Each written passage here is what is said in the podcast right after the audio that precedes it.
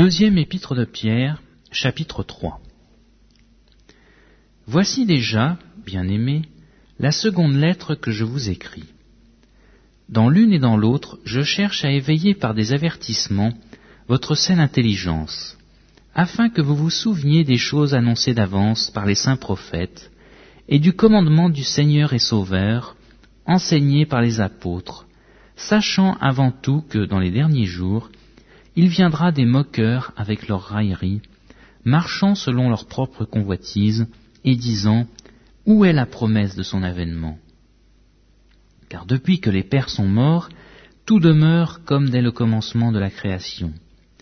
Ils veulent ignorer, en effet, que des cieux existèrent autrefois par la parole de Dieu, de même qu'une terre tirée de l'eau est formée au moyen de l'eau, et que par ces choses le monde d'alors périt, submergé par l'eau, tandis que par la même parole, les cieux et la terre d'à présent sont gardés et réservés pour le feu, pour le jour du jugement et de la ruine des hommes impies.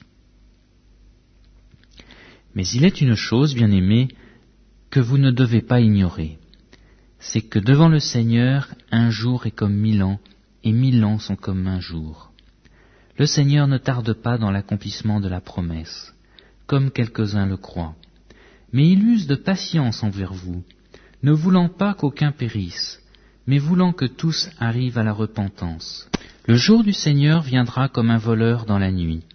En ce jour les cieux passeront avec fracas, les éléments embrasés se dissoudront, et la terre, avec les œuvres qu'elle renferme, sera consumée.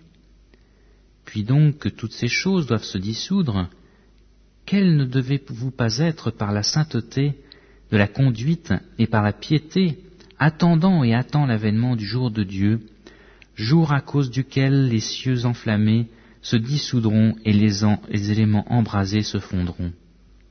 Mais nous attendons, selon sa promesse, de nouveaux cieux et une nouvelle terre où la justice habitera.